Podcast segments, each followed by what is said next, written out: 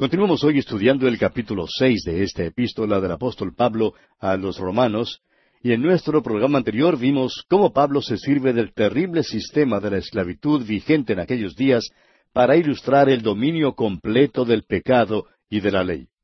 Y vimos cómo muchos han determinado ciertas reglas o reglamentos. Algunos tienen los veinte mandamientos en lugar de los diez mandamientos.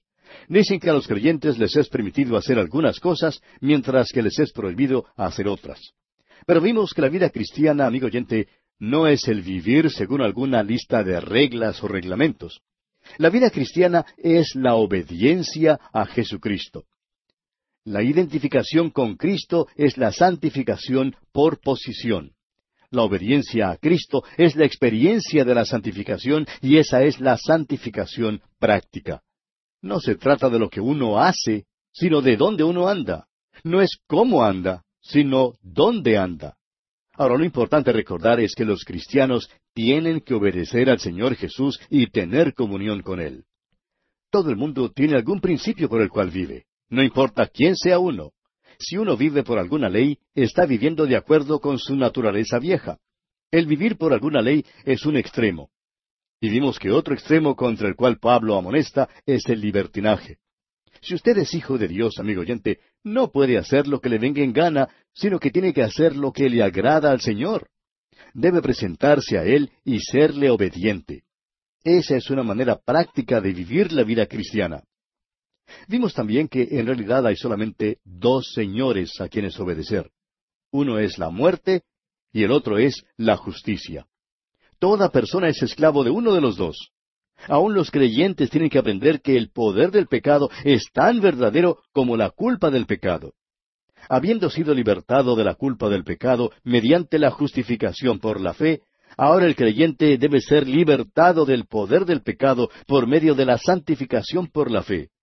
Ahora, la obediencia de la cual venimos hablando es la obediencia de la fe y la obediencia de la ley. La fe conduce a la obediencia a Cristo. No podemos librarnos de los lazos del pecado porque somos débiles, pero sí podemos presentarnos como esclavos a Jesucristo. Él es quien nos pone en libertad. Recordemos las palabras de Jesús allá en el Evangelio según San Juan, capítulo ocho, versículos treinta y cuatro al treinta y seis, cuando dijo que todo aquel que hace pecado, esclavo es del pecado. Y el esclavo no queda en la casa para siempre, el Hijo sí queda para siempre. Así que si el Hijo os libertare, seréis verdaderamente libres. Y lo que Pablo ha estado diciendo hasta aquí en este capítulo seis de su epístola a los romanos es que a quien quiera que uno obedezca, aquel es su amo. El simplemente decir que uno no mata, no miente, eh, no hace lo malo, no quiere decir que uno esté viviendo la vida cristiana. Solamente significa que uno está viviendo una vida buena. Pero la vida cristiana, amigo oyente, es una vida en la cual uno obedece a Cristo. Y si usted está sirviendo al pecado, entonces usted es esclavo del pecado. Pero si usted está sirviendo a la justicia, entonces usted es esclavo de Cristo. Continuamos ahora leyendo el versículo 17 de este capítulo seis de la epístola a los romanos. Pero gracias a Dios que aunque erais esclavos del pecado, habéis obedecido de corazón a aquella forma de doctrina a la cual fuisteis entregados. Cuando usted andaba perdido, usted obedecía al pecado. Era natural hacerlo. Un hombre puede vivir una vida ejemplar y puede recibir una medalla y una copa de la Cámara de Comercio y aún así ser esclavo del pecado. Un hombre una vez fue elegido como el ciudadano sobresaliente de cierta comunidad. Pero quienes le conocían daban testimonio de que era el más injurioso y más mal hablado que jamás hayan conocido. Puede haber sido distinguido, pero era muy obvio a quién obedecía. Lo importante, amigo oyente, es que usted obedezca a Cristo. Pablo da gracias a Dios que los creyentes en Roma, que antes eran esclavos del pecado, ahora son entregados a la maravillosa doctrina de la gracia. El contraste es el motivo de dar gracias.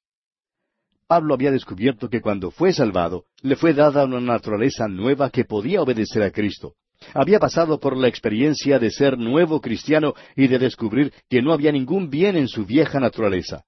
Y llegó a la siguiente conclusión, como él expresa allá en el capítulo siete de esta misma epístola a los Romanos, versículo dieciocho, donde dice, Y yo sé que en mí, esto es, en mi carne, no mora el bien, porque el querer el bien está en mí, pero no el hacerlo.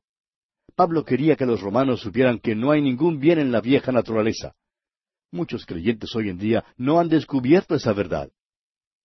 Otro hecho alarmante es que no hay ningún poder en la naturaleza nueva. Y aquí es donde la mayoría de nosotros nos equivocamos. Creemos que porque somos cristianos podemos vivir victoriosos. Pero no podemos porque todavía somos tan débiles como éramos antes de haber sido salvados. Es por eso que es tan necesario caminar por la fe en el poder del Espíritu Santo. Solo el Espíritu de Dios puede producir la vida cristiana victoriosa. Bien, pasemos ahora al versículo 18 de este capítulo seis de la epístola a los romanos. Y libertados del pecado, vinisteis a ser siervos de la justicia. En otras palabras, hemos sido libertados. El Evangelio nos fue entregado a nosotros y luego nosotros fuimos entregados a este nuevo camino de vida por la gracia. Moisés entregó la ley a Israel, pero los israelitas fueron entregados a la ley como una regla de vivir eran esclavos. Ahora los hombres están entregados a una nueva manera de vivir, la cual conduce a la libertad. Dios lo ha hecho posible para que nosotros podamos vivir la vida cristiana. Ahora eso no quiere decir que el pecado ha sido erradicado o destruido, pero sí quiere decir que ahora podemos vivir para Dios. En este versículo 18, el apóstol Pablo describe la experiencia de los creyentes romanos han sido libertados de la dictadura del pecado. Ahora esto no les da ninguna libertad para vivir como quieran, sino para agradar a aquel que los libertó. Han sido libertados para poder llegar a ser esclavos de Cristo. Y esto no les hace esclavos porque son reyes. El pecado, amigo oyente, no será erradicado de sus vidas, sino hasta cuando sus cuerpos sean redimidos. Y en el versículo 19 dice Pablo, Hablo como humano, por vuestra humana debilidad, que así como para iniquidad presentasteis vuestros miembros para servir a la inmundicia y a la iniquidad, así ahora para santificación presentad vuestros miembros para servir a la justicia. Este versículo dice, hablo como humano, es decir, en términos humanos, a causa de las dificultades de aprehensión, de debilidad en vuestra carne, en vuestra naturaleza humana, que así como presentasteis vuestros miembros o vuestras facultades como esclavos a la impureza y al desorden hasta desordenaros, presentadlos igualmente ahora a la justicia para la santidad. Pablo explica aquí por qué usa estas palabras esclavos o siervos. Él parece que casi pide disculpas en estos últimos versículos por usar estas palabras. La esclavitud era cosa común en el imperio romano. De entre ciento veinte millones de personas en el imperio romano, la mitad eran esclavos. Muchos cristianos eran esclavos. La epístola a Filemón revela que la libertad era una posesión estimada y difícil de obtener. Y ahora Pablo hace uso de esta metáfora familiar que describe como humano. Y esto no quiere decir que no habla por medio de la inspiración divina, sino que está hablando en términos que ellos entenderían. Todo el mundo sabía lo que era un esclavo. Los líderes religiosos se quedaron o se sintieron insultados cuando Jesús sugirió que ellos eran esclavos del pecado. ¿Recuerda usted lo que Jesús les dijo allá en el Evangelio según San Juan, capítulo ocho, versículos treinta y uno al treinta y cuatro, a aquellos judíos que creyeron en él? Escuche usted. Dijo entonces Jesús a los judíos que habían creído en él, Si vosotros permaneciereis en mi palabra, seréis verdaderamente mis discípulos, y conoceréis la verdad, y la verdad os hará libres. Le respondieron, Linaje de Abraham somos, y jamás hemos sido esclavos de nadie. ¿Cómo dices tú, seréis libres? Jesús les respondió, De cierto, de cierto os digo que todo aquel que hace pecado, esclavo es del pecado. Ahora, ¿cuántos hombres y mujeres son siervos y esclavos del pecado? Pensamos en la tragedia de tantos jóvenes que participaron en la guerra de Vietnam, que fueron muertos o gravemente heridos. Pensamos en los miles de jóvenes que regresaron de esa guerra y que ahora son adictos a las drogas. Esta es una de las cosas más tristes de las guerras. Otra cosa triste, sin embargo, son los millones de personas que son esclavos del pecado. Al pensar en ello, no hay otra alternativa. Somos o esclavos del pecado o esclavos de Cristo. Es paradójico, pero como esclavos de Cristo, somos en realidad libres. Y Pablo pide a los hermanos en Roma que se presenten a Cristo mediante un acto de la voluntad. Somos conocidos por el uniforme que llevamos puesto. Si somos pecadores, somos esclavos del pecado. Pero si estamos sirviendo a Cristo, somos esclavos de Él. Pasemos ahora al versículo veinte de este capítulo seis de la epístola a los romanos. Porque cuando erais esclavos del pecado, erais libres acerca de la justicia. Hubo un tiempo, hermano que nos escucha, cuando usted era libre de agradar a Cristo, vivía para agradarse a sí mismo en todo capricho egoísta. ¿Quiere volver a eso? La única libertad verdadera que usted tenía era que no le era posible hacer el bien. Ni pensaba en servir a Cristo. Y ahora en el versículo 21 nos dice, Pero ¿qué fruto teníais de aquellas cosas de las cuales ahora os avergonzáis? Porque el fin de ellas es muerte. Una vez usted era libre y sin fruto, hacía lo que le daba la gana, pero su único fruto era vergüenza. Y preguntamos otra vez, ¿quiere volver a eso? ¿Quiere volver a la vida vieja, amigo oyente? Eso es libertinaje más que la verdadera libertad. El fin de aquellos días es muerte. No hay ningún futuro para tal vida. ¿Siente usted dolor cuando cae en pecado? Eso es lo importante. Esa es la diferencia entre un hijo de Dios y un hijo del diablo. Al hijo del diablo le gusta hacer lo que el diablo quiere que haga, pero el hijo de Dios anhela hacer lo que Dios quiere que haga.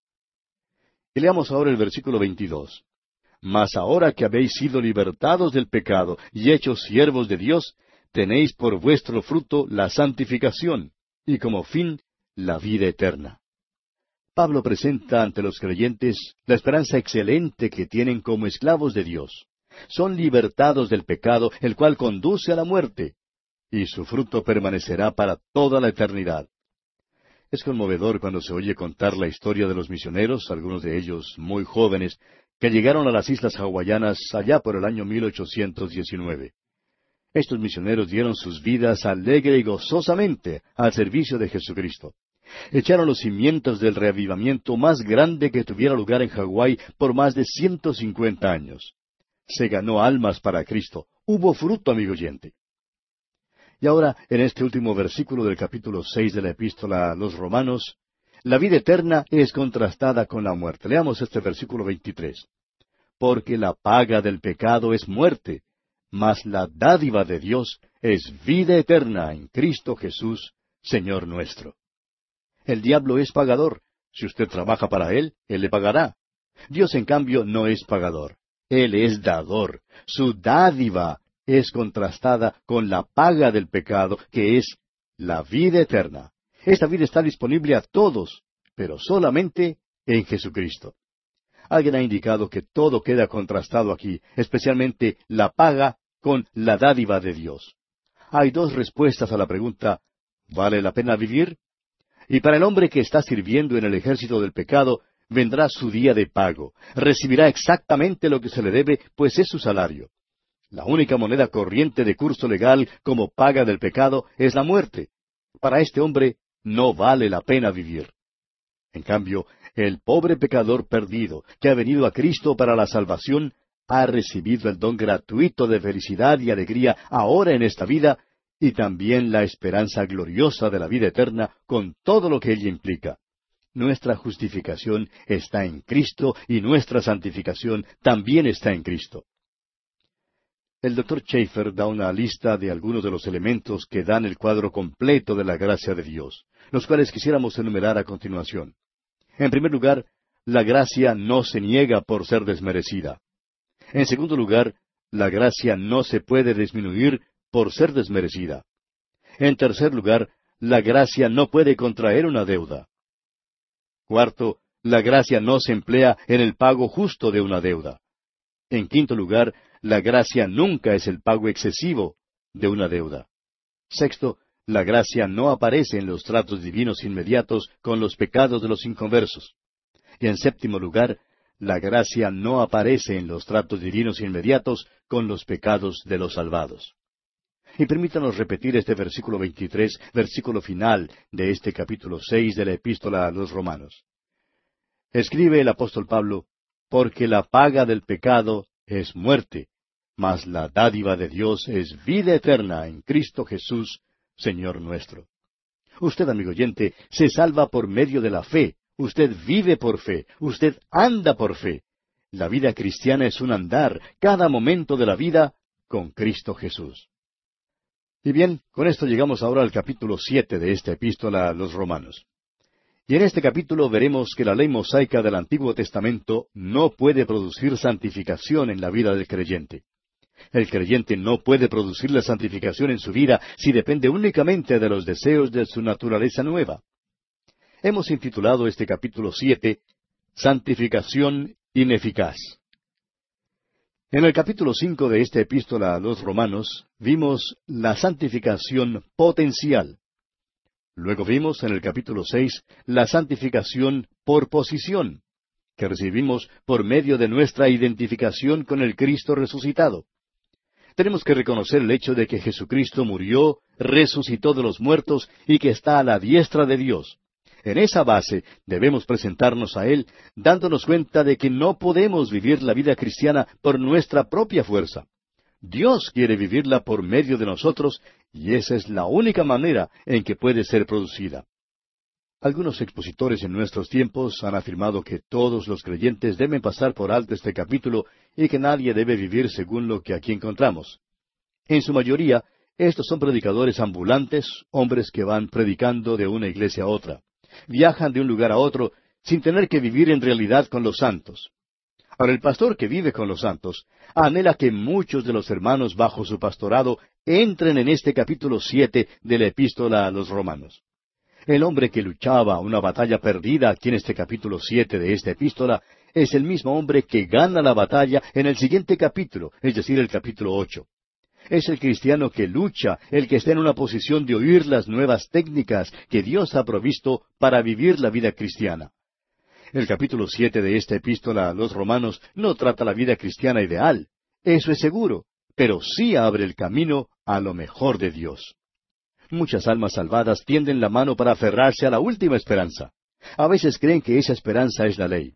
Pero la ley no es un salvavidas, sino más bien un saco de cemento, una pesa que solo puede hundirle más. Los hombres no pueden vivir así. El resultado de esta esperanza en la ley es que hay multitudes de santos hoy en día que están satisfechos de seguir viviendo en un plano espiritual muy bajo y exento de victoria.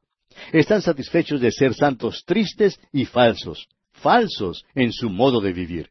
Y Dios no quiere que vivamos así, amigo oyente pero desafortunadamente son muchos los santos que están acostumbrados a la derrota y la aceptan como la norma de la vida cristiana. Esperamos que nuestro estudio de este capítulo siete pueda guiar a muchos santos del esfuerzo vano y vago al lugar amplio del glorioso triunfo que encontramos en el capítulo ocho de esta epístola, triunfo que es posible por medio del Espíritu Santo. El capítulo siete de esta epístola a los romanos es la historia de una santificación ineficaz. Nos habla de cómo no hacerlo.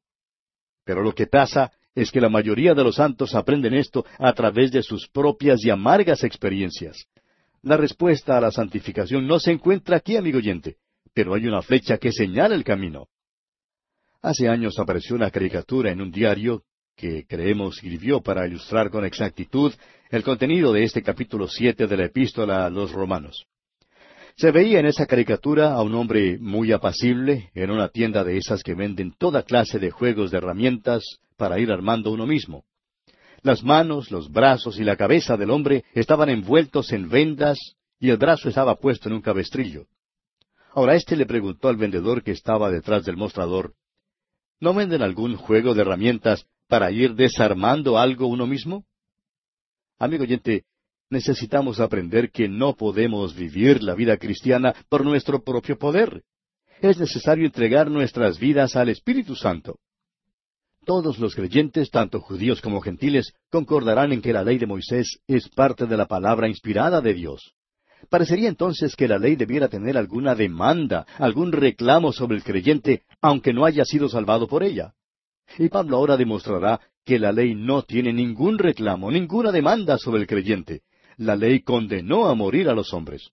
Y usted, amigo oyente, no necesita buscar al juez que le ha sentenciado a morir para pedirle que le enseñe cómo debe vivir. Pablo mostrará aquí que la ley no tiene ninguna demanda sobre el creyente. Dios ha provisto otro modo de funcionar para el vivir cristiano, el cual es muy superior a cualquier cosa que la ley exigiera. Ahora, si no le fue posible al hombre guardar la ley, entonces una norma más alta tiene que necesariamente estar fuera del alcance del hombre. Ese es el tema de este capítulo siete de la epístola a los romanos. El hombre no puede vivir la vida cristiana, y esto es algo que todo creyente necesita aprender. Leamos pues el primer versículo de este capítulo siete. ¿Acaso ignoráis, hermanos, pues hablo con los que conocen la ley, que la ley se enseñorea del hombre en tanto que éste vive? ¿Acaso ignoráis? dice Pablo. Y esa es una expresión que aparece muchas veces en los escritos de Pablo. Alguien ha comentado jocosamente que quizá algunos de los oyentes de Pablo estaban propensos a estar en esa condición de ignorantes. Ahora, hay varios pasajes que contienen alguna forma de la frase ¿no sabéis? Tenemos, por ejemplo, el capítulo seis de esta epístola a los Romanos, versículo tres, el capítulo once, versículo veinticinco, también la primera carta a los tesalonicenses, capítulo cuatro, versículo trece, la primera carta a los Corintios, capítulo seis, versículos dos, nueve y diecinueve, etc. Y todos ellos tienen alguna forma de la frase ¿no sabéis? Ahora, la primera epístola a los Corintios se especializa en esta expresión. Pero en ese caso se supone que los hermanos en Corinto eran ignorantes en verdad. Pablo estaba hablando a los que conocían la ley. Ahora algunos señalan solamente al judío que conocía el sistema mosaico, mientras otros afirman que Pablo quería decirle esto a los romanos que conocían algo del sistema legal de Roma, pues aquel era un gobierno de leyes. La ley tiene autoridad sobre un hombre mientras vive. O sea que la muerte constituye la única liberación de la ley. La ley tiende la mano y lleva a los hombres a todas partes, excepto cuando ellos escapan al reino de la muerte. La ley mosaica recibió un período de prueba de más de mil años con la nación de Israel, un pueblo singular. Ellos vivían en una tierra que era amena y propicia para el cumplimiento de la ley, y sin embargo no lo hicieron. Aun Pedro, hablando a los judíos en Jerusalén, les recordó que ellos habían dejado de guardar la ley. Y ahora Pablo hace uso de otra ilustración, la cual desafortunadamente muchos han tratado de torcer y usar como reglas para el matrimonio y el divorcio. Pero Pablo no está hablando acerca del matrimonio en ninguna manera, sino acerca del hecho que no estamos bajo la ley pero vamos a dejar la consideración de esta ilustración para nuestro próximo programa porque nuestro tiempo ya ha concluido.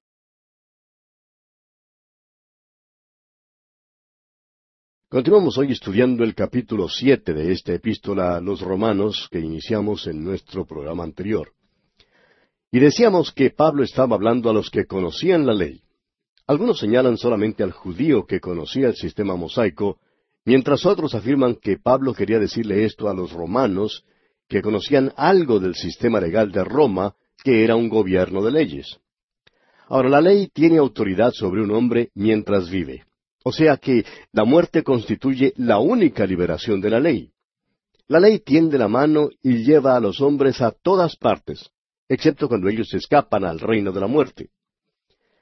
La ley mosaica recibió un período de prueba de más de mil años con la nación de Israel, un pueblo singular. Ellos vivieron en una tierra que era amena y propicia para el cumplimiento de la ley, y sin embargo no lo hicieron. Aun Pedro, hablando a los judíos en Jerusalén, les recordó que ellos habían dejado de guardar la ley. Ahora Pablo hace uso de otra ilustración, la cual desafortunadamente, como dijimos en nuestro programa anterior, muchos han tratado de, eh, de torcer y usar como reglas para el matrimonio y el divorcio. Pero Pablo no está hablando del matrimonio de ninguna manera, sino acerca del hecho de que no estamos bajo la ley. Bien, leamos el versículo dos de este capítulo siete de la epístola a los romanos. Porque la mujer casada está sujeta por la ley al marido mientras éste vive, pero si el marido muere, ella queda libre de la ley del marido. Pablo no está divagando aquí para darnos instrucciones sobre el matrimonio y el divorcio. Simplemente está usando como base una ley bien establecida y conocida de que una mujer está ligada a un marido vivo y que la muerte la libra del estado legal de ser casada. Después de la muerte de su marido, ella ya no es casada, sino soltera otra vez. Este es un principio universal entre gente civilizada, y el apóstol Pablo lo usa como una ilustración del creyente y su relación con el principio de la ley. Continuemos ahora con el versículo tres de este capítulo siete de la epístola a los Romanos. Así que si en vida del marido se uniere a otro varón, será llamada adúltera, pero si su marido muriere, es libre de esa ley, de tal manera que si se uniere a otro marido, no será adúltera. Bajo las provisiones de la ley mosaica, un marido infiel tenía que ser muerto a pedradas. Y esto lo vemos allá en Deuteronomio capítulo 22 versículos 22 al 24. Es difícil aplicar este principio en el presente cuando a la persona infiel en un matrimonio no solo se le permite continuar viviendo, sino que lo puede hacer impunemente. Y el apóstol Pablo está amplificando la ley que declara en el versículo dos de un marido y su esposa. Aquí hace ver claramente el contraste entre el estado legal de ella, en el caso de que su marido esté vivo, y nuevamente en el caso de que su marido esté muerto. Es la diferencia entre una mujer virtuosa y una mujer adúltera.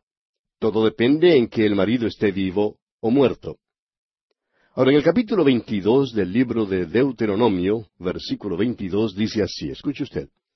Si fuere sorprendido alguno acostado con una mujer casada con marido, ambos morirán, el hombre que se acostó con la mujer y la mujer también. Así quitarás el mal de Israel.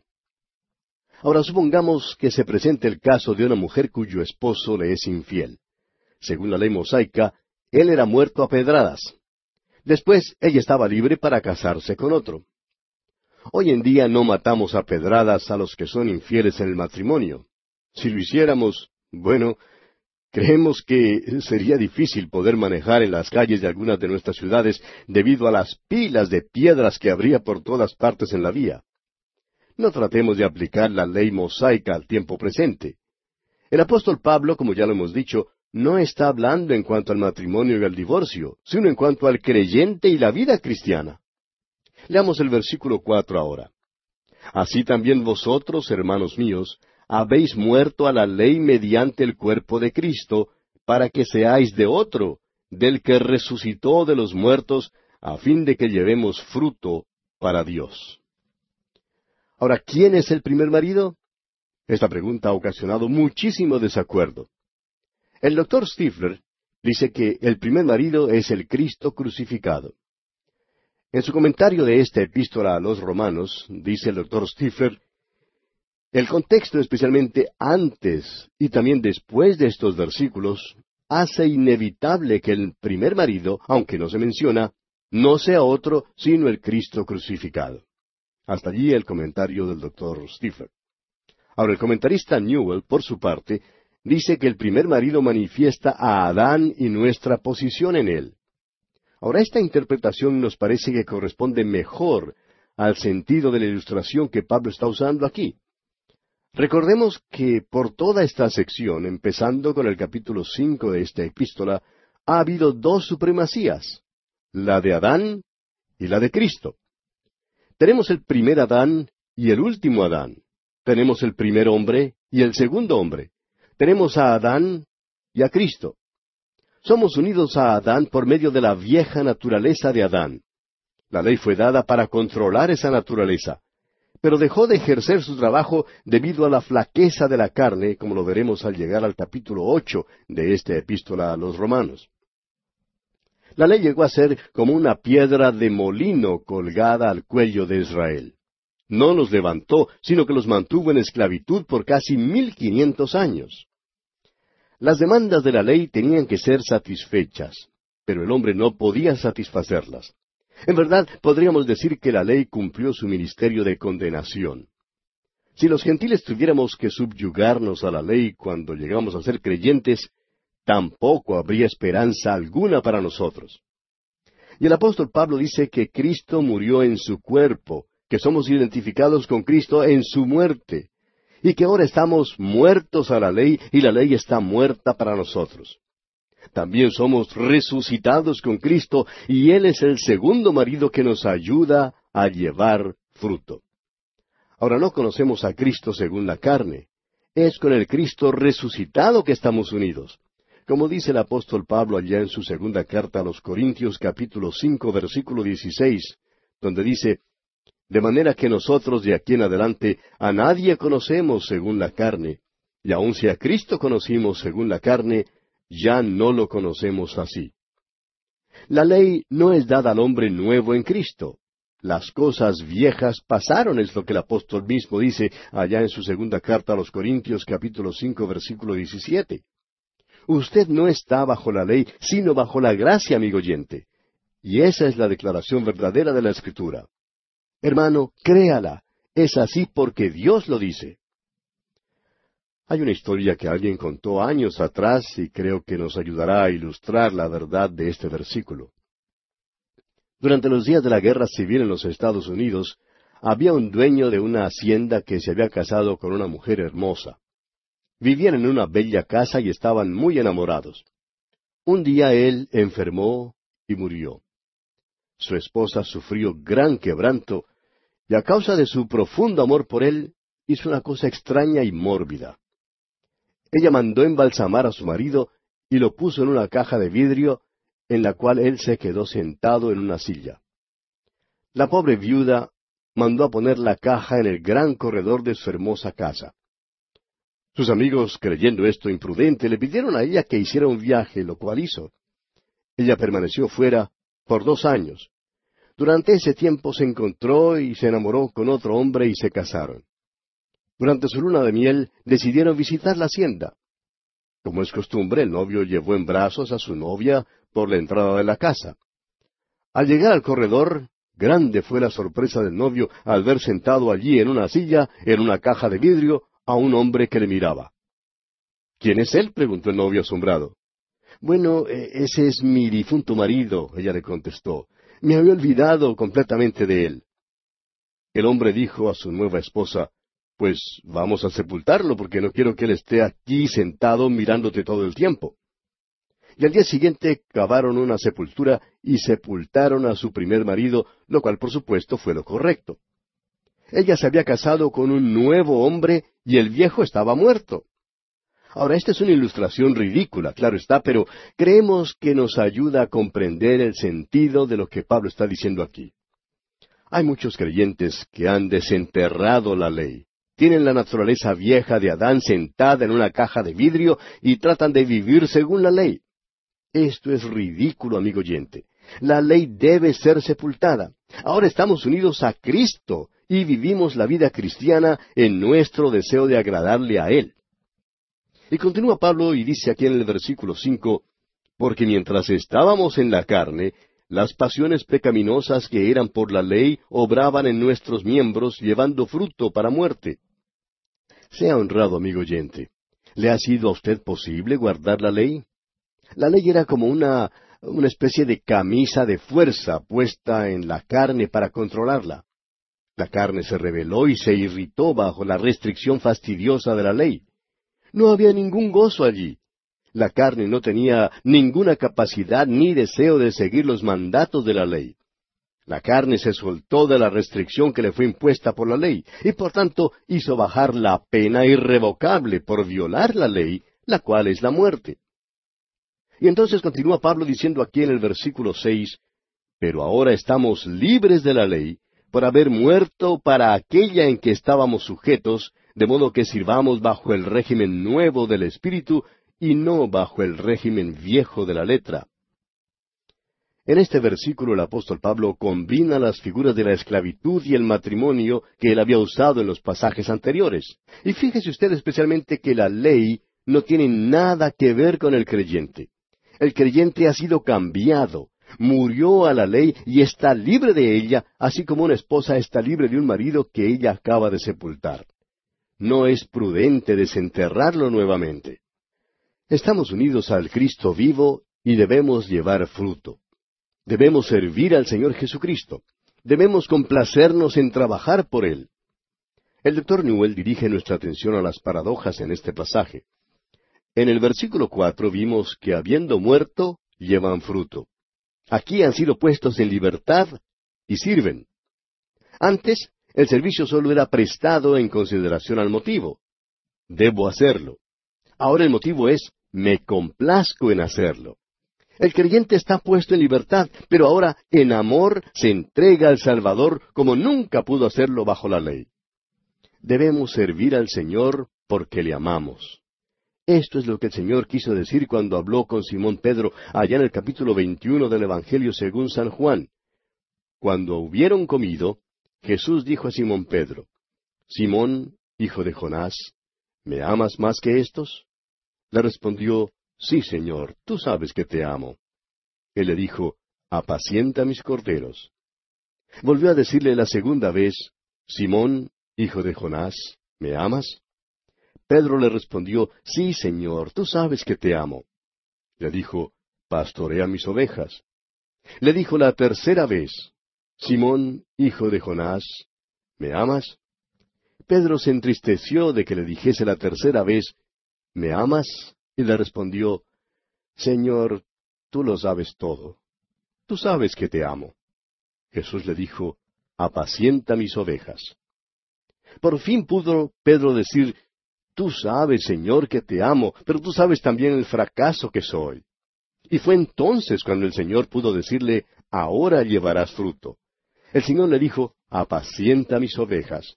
Y en verdad llevó mucho fruto, pues Pedro es el hombre que se paró para predicar el primer sermón en el día de Pentecostés. Es el hombre que abrió la puerta a la salvación de los gentiles. Él es quien pudo decir, Señor, tú sabes que te amo. Esta es una sección dramática donde podemos escuchar el llanto de un alma que lucha. Es como el triste lamento de una averida al volver Pablo en esta sección al uso de la primera persona. Podemos inferir razonablemente que se trata de su propia experiencia personal. Hubo tres períodos en la vida del apóstol Pablo. Primero, hubo el tiempo cuando él era un fariseo orgulloso, independiente y satisfecho de sí mismo. Se describió en este período como irreprensible. Él guardaba la ley escrupulosamente, observando todas sus ceremonias. El segundo período comenzó en el camino a Damasco, cuando llegó a conocer a Cristo como su Salvador personal. Entonces empezó la lucha. Trató de vivir la vida cristiana por sus propias fuerzas, pero fracasó miserablemente. Libró una batalla violenta, pero sufrió un fracaso quebrantador.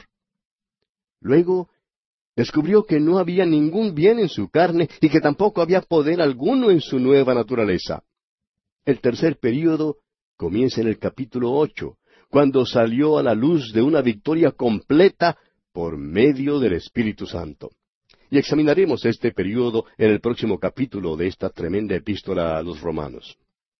Esta no es solamente la experiencia personal y patética del apóstol Pablo, sino la experiencia común de todos los creyentes.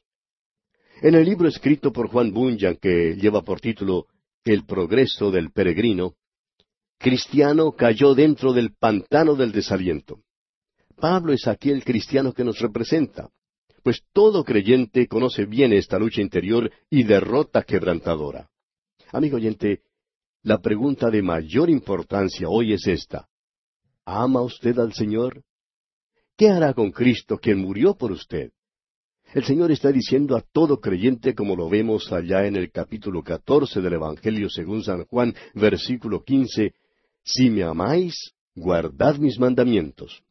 Ahora, Cristo no solamente murió para quitar la culpa del pecado, sino también para que pudiéramos ser unidos a Él. Él vive la vida cristiana a través de nosotros. Nosotros no podemos vivirla mediante nuestras propias fuerzas. No podemos vivirla tampoco por medio de la ley. Y continúa Pablo aquí en los versículos siete y ocho y escribe ¿Qué diremos, pues? ¿La ley es pecado? En ninguna manera pero yo no conocí el pecado sino por la ley, porque tampoco conociera la codicia si la ley no dijera, no codiciarás. Mas el pecado, tomando ocasión por el mandamiento, produjo en mí toda codicia, porque sin la ley el pecado está muerto. Permítanos, amigo oyente, parafrasear un poco este versículo de esta manera. Escuche usted. ¿Qué diremos, pues? ¿La ley es pecado? Dios nos libre. Al contrario, yo no habría conocido o no habría estado consciente del pecado, sino por la ley, porque no había conocido la concupiscencia. Pero el pecado, tomando por ocasión el mandamiento, produjo en mí toda clase de concupiscencias, porque sin la ley el pecado está muerto. Pablo comenzó su argumento allá en el versículo uno del capítulo seis de esta epístola con la expresión ¿Qué pues diremos? Y también la expresión ¿Perseveraremos en el pecado?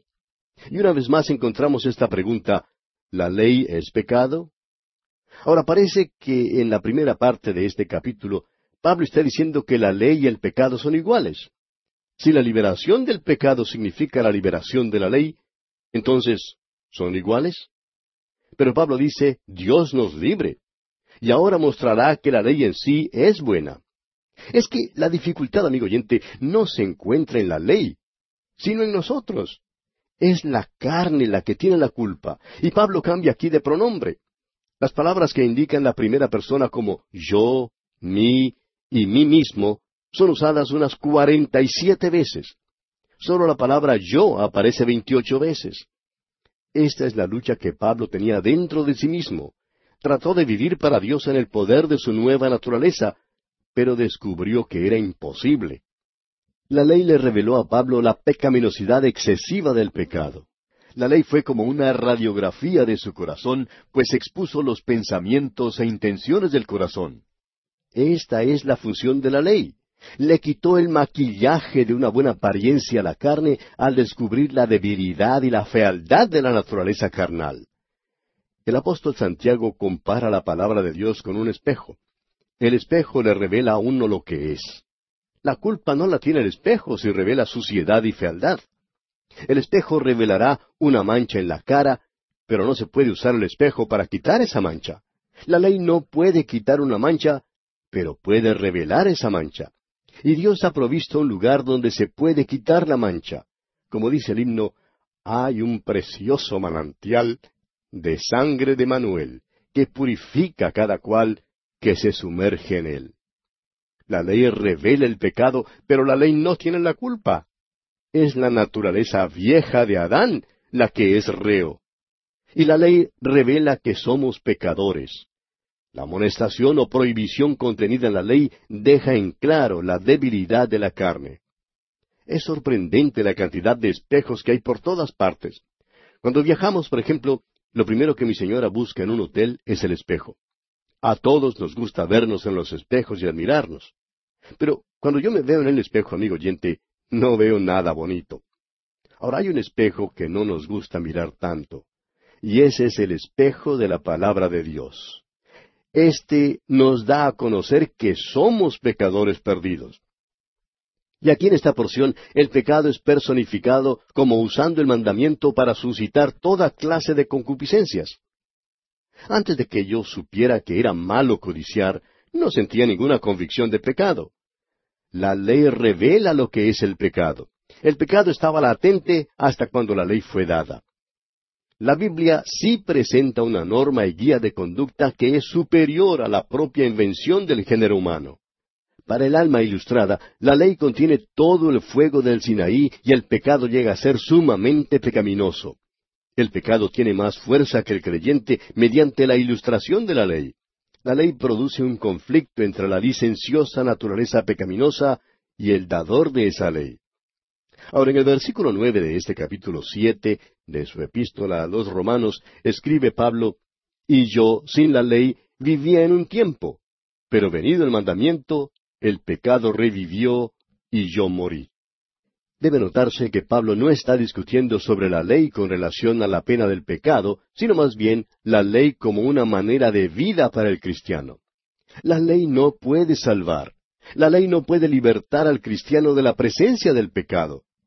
Toda esta sección trata de encontrar un medio y un poder para el vivir que contrarrestará el poder del pecado en la vida del creyente.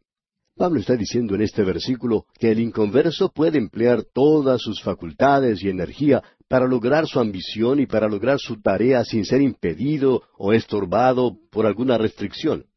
Está vivo en ese sentido para con las cosas de este mundo.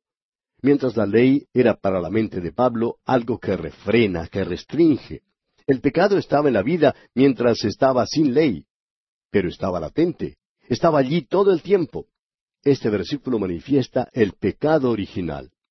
Ahora Pablo murió en el sentido que debido al pecado estaba separado de Dios.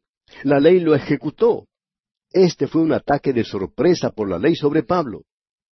Calvino en su comentario bíblico escribió esta expresión algo poética en cuanto a esta sección. Escribió Calvino, La muerte del pecado es la vida del hombre, y a la inversa, la vida del pecado es la muerte del hombre. Ahora el versículo diez de este capítulo siete de la epístola a los romanos dice, Y hallé que el mismo mandamiento que era para vida, a mí me resultó para muerte.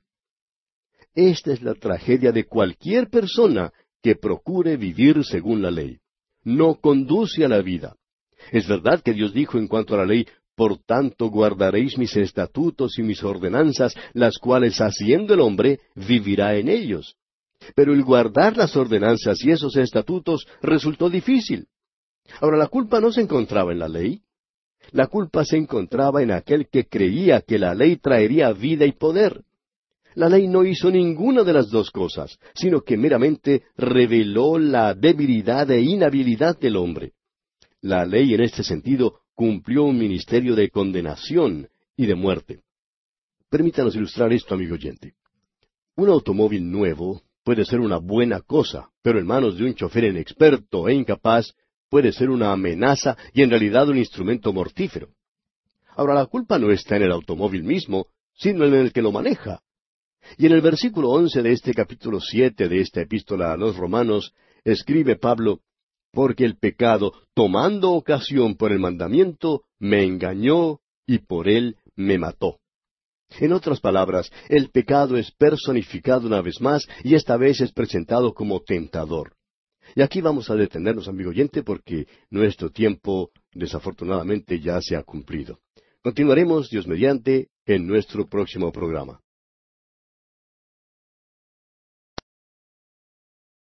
Continuamos hoy estudiando el capítulo siete de la epístola del apóstol Pablo a los romanos.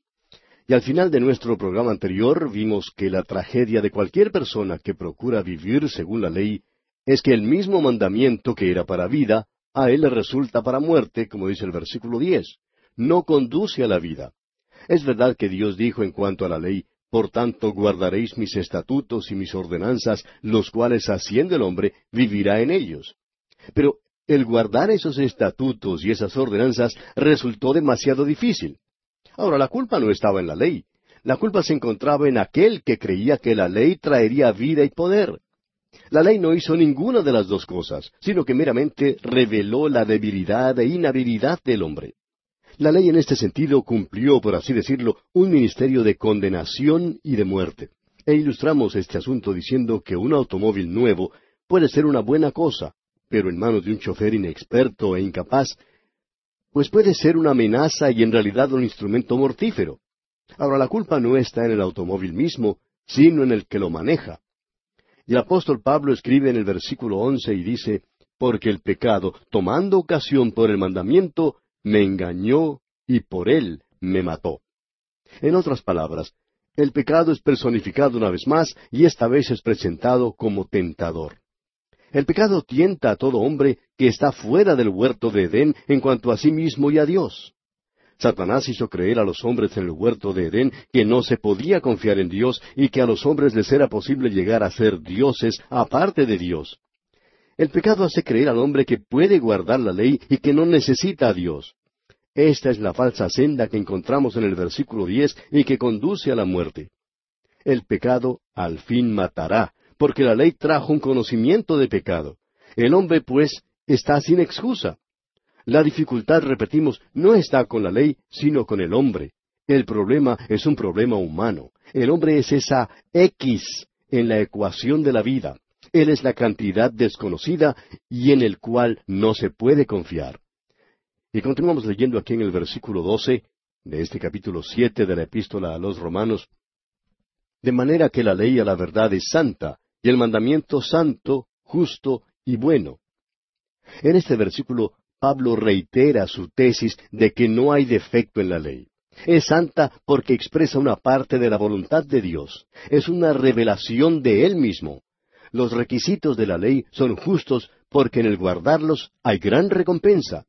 Los requisitos son buenos en que no hay ninguna intención mala detrás de ellos. Pablo nunca desestimó la ley, sino que más bien la honró. Y continúa diciendo en el versículo trece, Luego, lo que es bueno, ¿vino a ser muerte para mí? En ninguna manera, sino que el pecado, para mostrarse pecado, produjo en mí la muerte por medio de lo que es bueno, a fin de que por el mandamiento el pecado llegase a ser sobremanera pecaminoso. Esta es una paradoja extraña. ¿Es acaso una perversión de una buena cosa? El mandamiento fue totalmente incapaz de comunicar la vida. El hombre necesita tener recurso a una ayuda desde afuera porque el mandamiento intensificó lo terrible que es el pecado. Y el versículo catorce nos dice, porque sabemos que la ley es espiritual, mas yo soy carnal, vendido al pecado. Es aquí donde la lucha personal del apóstol Pablo empieza propiamente. Fíjese usted en el uso de las palabras nosotros y yo. La palabra sabemos indica que hubo un acuerdo general entre los creyentes en cuanto a esto. Ahora, la ley es espiritual en el sentido de que fue dada por el Espíritu Santo. Es parte de la palabra de Dios. El mismo apóstol Pablo en su primera carta a los Corintios, capítulo diez, versículo cuatro, llama a la roca espiritual. Es obvio que esta referencia indica que fue producida por el Espíritu Santo. Israel en el desierto tenía alimento y bebida espiritual en el siguiente sentido. Dice allá el apóstol Pablo en su primera carta a los Corintios capítulo diez, versículos tres y cuatro, y todos comieron el mismo alimento espiritual, y todos bebieron la misma bebida espiritual, porque bebían de la roca espiritual que los seguía, y la roca era Cristo. Ahora las palabras yo soy carnal, aquí en este versículo catorce de Romanos siete, quiere decir de carne y la carne es débil. La palabra aquí es sarquinos. No quiere decir solamente la carne en los huesos del cuerpo. Esta palabra es neutra y puede ser usada para lo que es bueno o malo. Es la mente y espíritu humano que ocupa y usa la carne hasta que en realidad la carne misma es contaminada con el pecado. Por ejemplo, contemple usted la cara de un bebé y luego contemple aquella misma cara unos cincuenta años después. El pecado ha escrito sus líneas indelebles aún sobre la cara de aquel cuerpo. La carne es inerte y no tiene ninguna capacidad o posibilidades hacia Dios. Es dominada por una naturaleza pecaminosa, las ramificaciones de la cual penetran en los huecos más profundos del cuerpo y de la mente. El lóbulo frontal del cerebro llega a ser meramente un instrumento para maquinar maldad. Las neuronas motores están listas para saltar a los excesos de maldad. Y Pablo describe su triste condición como la de un esclavo vendido a un maligno capataz con una fusta de látigo de maldad. Veamos ahora la lucha de un alma salvada. Veamos el versículo quince. Porque lo que hago no lo entiendo, pues no hago lo que quiero, sino lo que aborrezco, eso hago. Aquí tenemos, amigo oyente, las dos naturalezas del apóstol Pablo en pleno conflicto entre sí y en la misma manera las naturalezas de todo creyente. Este conflicto continúa a través de todo este capítulo. El cuerpo, la mente y el espíritu del creyente llegan a ser un campo de batalla donde la naturaleza nueva, por su propia fuerza, trata de vencer al pecado. ¿Conoce usted, amigo oyente, algo de esa lucha? ¿Ha tenido usted alguna vez la experiencia de hacer algo malo y después aborreciéndose por haberlo hecho, por fin clama a Dios y le dice, ay Señor, ¿cómo te he fallado? De seguro que todo creyente ha tenido repetidas experiencias como esa. Simón Pedro las tuvo, y también el apóstol Pablo. En esta sección el apóstol Pablo se refiere a las dos naturalezas cuando hace uso de la palabra yo, la naturaleza vieja y la naturaleza nueva. El primer yo se refiere a la naturaleza vieja que procura hacer valer sus derechos. Pablo está tan dominado por la naturaleza vieja que el pecado le impele cual esclavo a hacer lo que no sabe ni reconoce. Y continúa diciendo aquí en el versículo 16 de este capítulo siete de la epístola a los romanos, Y si lo que no quiero, esto hago, apruebo que la ley es buena. Cuando la naturaleza vieja viola el mandamiento, en este caso se trata de la codicia, entonces la naturaleza nueva se pone de acuerdo con la ley de que tal violación es mala. Pablo no está luchando contra la ley porque la haya violado. Está concordando, está de acuerdo como creyente en que la ley era buena. Y ahora en el versículo 17 dice, de manera que ya no soy yo quien hace aquello, sino el pecado que mora en mí. Pablo se dio cuenta que todavía tenía la naturaleza vieja. La naturaleza vieja mora en el creyente tanto como lo hace el Espíritu Santo. Este es el motivo por el cual hay conflicto. El Espíritu Santo nunca puede comprometerse con el pecado, no puede avenirse con el pecado. La naturaleza vieja no puede hacer nada sin pecar. En cambio, la nueva naturaleza no puede pecar. En la primera epístola del apóstol Juan capítulo tres versículo nueve leemos todo aquel que es nacido de Dios no practica el pecado, porque la simiente de Dios permanece en él, y no puede pecar porque es nacido de Dios. Ahora, según este versículo, se puede decir que el pecado mora potencialmente en el creyente, sino en realidad. Pablo vio que el verdadero yo, o sea, la nueva naturaleza, no quería tener ninguna parte, no quería tener nada que ver con el pecado. Un cristiano puede cometer pecado, pero siempre lo aborrecerá se repudiará a sí mismo debido al pecado en su vida. Ahora en el versículo 18 de este capítulo siete de la epístola a los romanos leemos, Y yo sé que en mí, esto es, en mi carne, no mora el bien, porque el querer el bien está en mí, pero no el hacerlo. ¿Se ha dado cuenta usted, amigo oyente, que en usted no hay ningún bien? Pablo aprendió mediante la experiencia triste que no había ningún bien en él. Muchos cristianos creen que pueden hacer algo en la carne que agrade a Dios. Se los puede encontrar en muchas de nuestras iglesias tan ocupados como los comejenes o como las polillas y teniendo más o menos el mismo efecto, el de producir acerrín. Están tan ocupados como las abejas, pero no producen miel. En su lugar producen vinagre y causan en verdad muchas dificultades.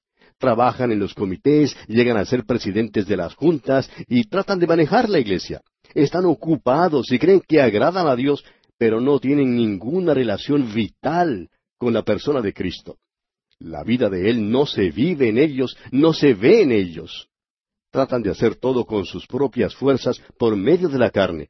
No han aprendido como Pablo aprendió que yo sé que en mí, esto es en mi carne, no mora el bien. Permítame hablarle de una manera personal, amigo oyente.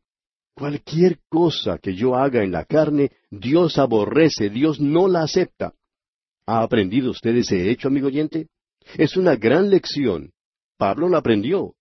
Recordemos las palabras del Señor Jesucristo allá en el Evangelio según San Juan capítulo tres, versículo seis, cuando dijo, Lo que es nacido de la carne, carne es. Y amigo oyente, eso es todo lo que será, carne. No puede ser otra cosa. Luego en la primera carta del apóstol Juan, capítulo tres, versículo nueve, leemos, Todo aquel que es nacido de Dios no practica el pecado. Cuando aceptamos a Jesucristo como nuestro Salvador, recibimos una nueva naturaleza. Esa naturaleza nueva no comete pecado. Cuando yo peco, amigo oyente, es la naturaleza vieja la que actúa.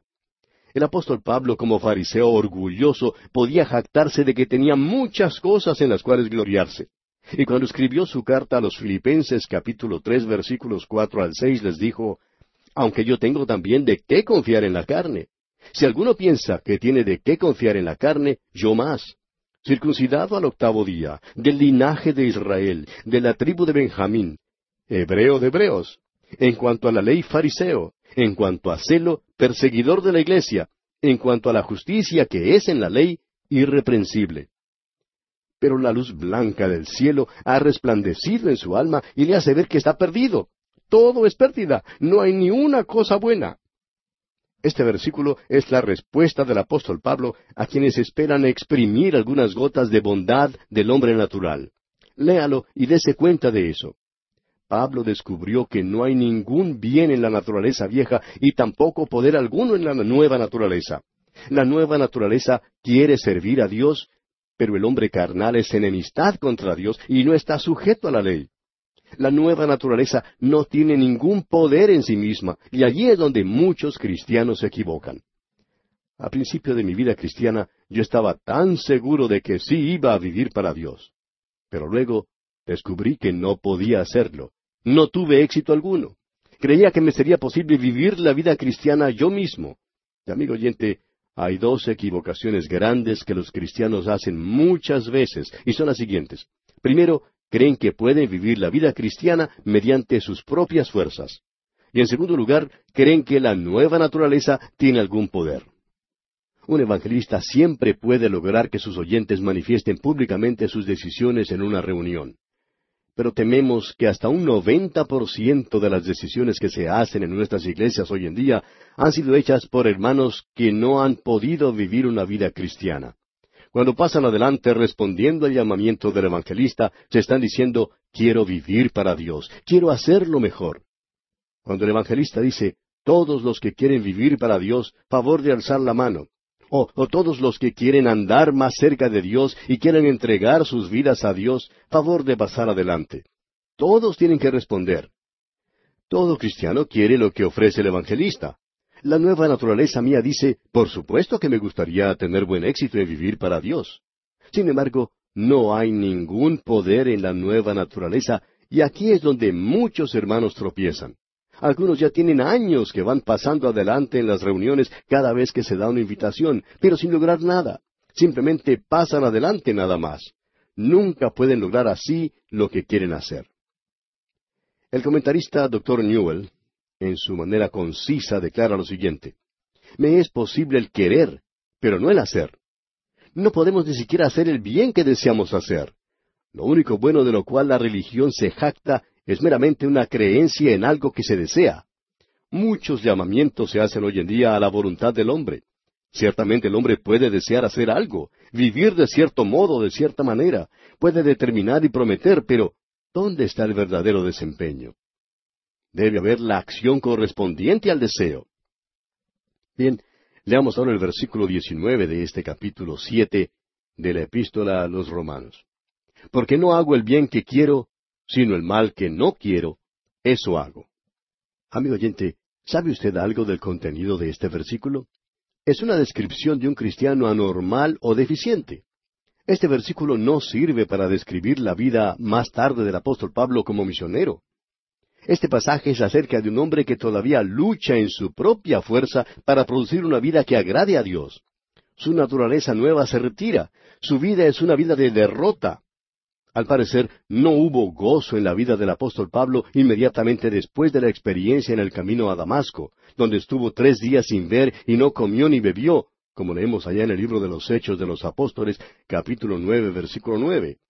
Ahora, este versículo diecinueve aquí en el capítulo siete de la epístola a los romanos revela el contraste y el conflicto entre las dos naturalezas del creyente.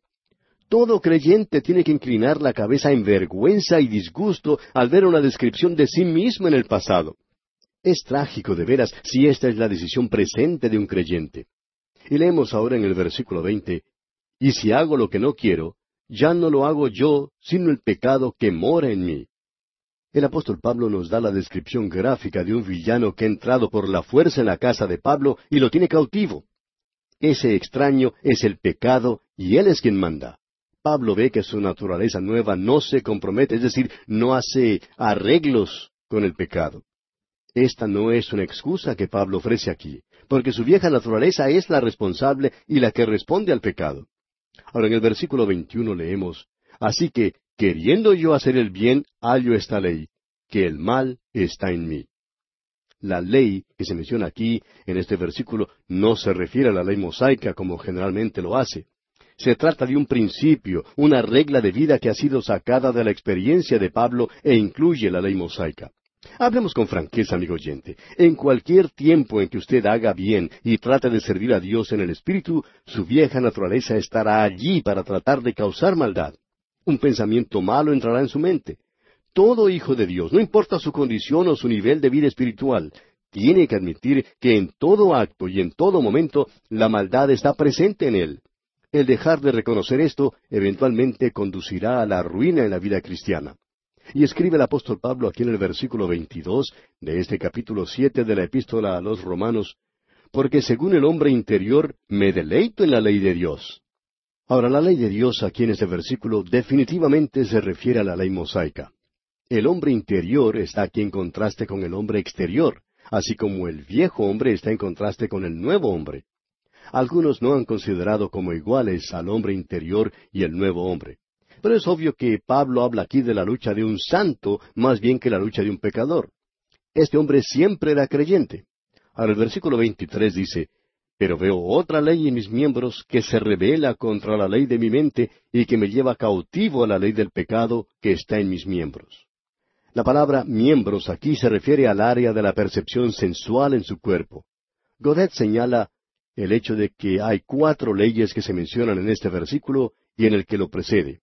Tres se encuentran en este versículo, dos son objetivas, o sea que operan fuera del creyente y son las siguientes. Primero, la ley de Dios que vimos en el versículo 22. Y segundo, la ley del pecado que estamos viendo aquí en el versículo 23. Luego tenemos dos que son subjetivas, es decir, que operan en la vida del creyente y son las siguientes. Primero, la ley de la mente en este versículo 23. Y en segundo lugar, la ley de los miembros también en este versículo 23. Ahora, la ley de Dios es el código de Moisés. La ley del pecado es la naturaleza pecaminosa inherente. La ley de la mente es el sentido moral del hombre natural. Y la ley de los miembros es la manera en que los miembros funcionan y se pegan a nuestras vidas. Ahora, no hay ninguna habilidad dentro del hombre para escapar a la cautividad de la ley del pecado. Los refuerzos entonces tienen que venir desde afuera. No se acaba con la vieja naturaleza de uno cuando es salvado, y sin embargo, tampoco hay ningún poder en la nueva naturaleza.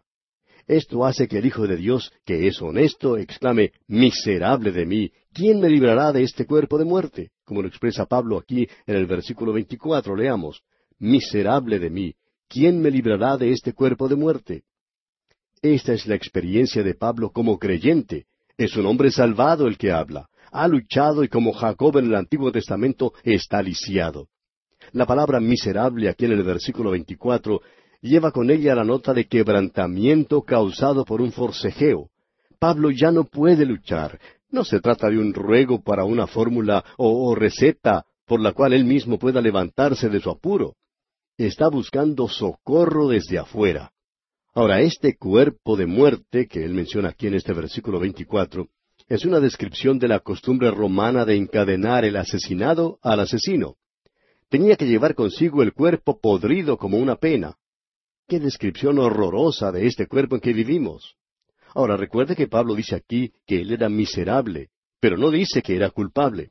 O sea que no está buscando una remisión de pecados, sino cómo ser relevado de la servidumbre a la naturaleza pecaminosa. Y concluye este capítulo siete diciendo aquí en el versículo veinticinco Gracias doy a Dios por Jesucristo, Señor nuestro. Así que yo mismo, con la mente, sirvo a la ley de Dios, mas con la carne a la ley del pecado. El tratar de guardar la ley, viviendo según ella, amigo oyente, conduce solo al pecado y la muerte. No habrá ningún fruto en su vida. El versículo 25 es la respuesta a la llamada de socorro del versículo 24. Dios ha provisto la liberación. Y esto señala el camino al capítulo ocho de esta epístola a los romanos, donde la liberación se presenta con todos sus detalles. La liberación viene mediante nuestro Señor Jesucristo. La salvación viene por medio de Él, y también la santificación. Cristo ha provisto todo lo que necesitamos. Todos tienen que venir por medio de Él. El apóstol Pablo concluye este capítulo resumiendo el conflicto que comenzó a describir allá en el versículo siete. Y aquí tiene usted el gran principio. Hay dos naturalezas en cada creyente. La naturaleza vieja sólo puede servir a la ley del pecado. La naturaleza nueva, por su parte, puede servir solamente a la ley de Dios.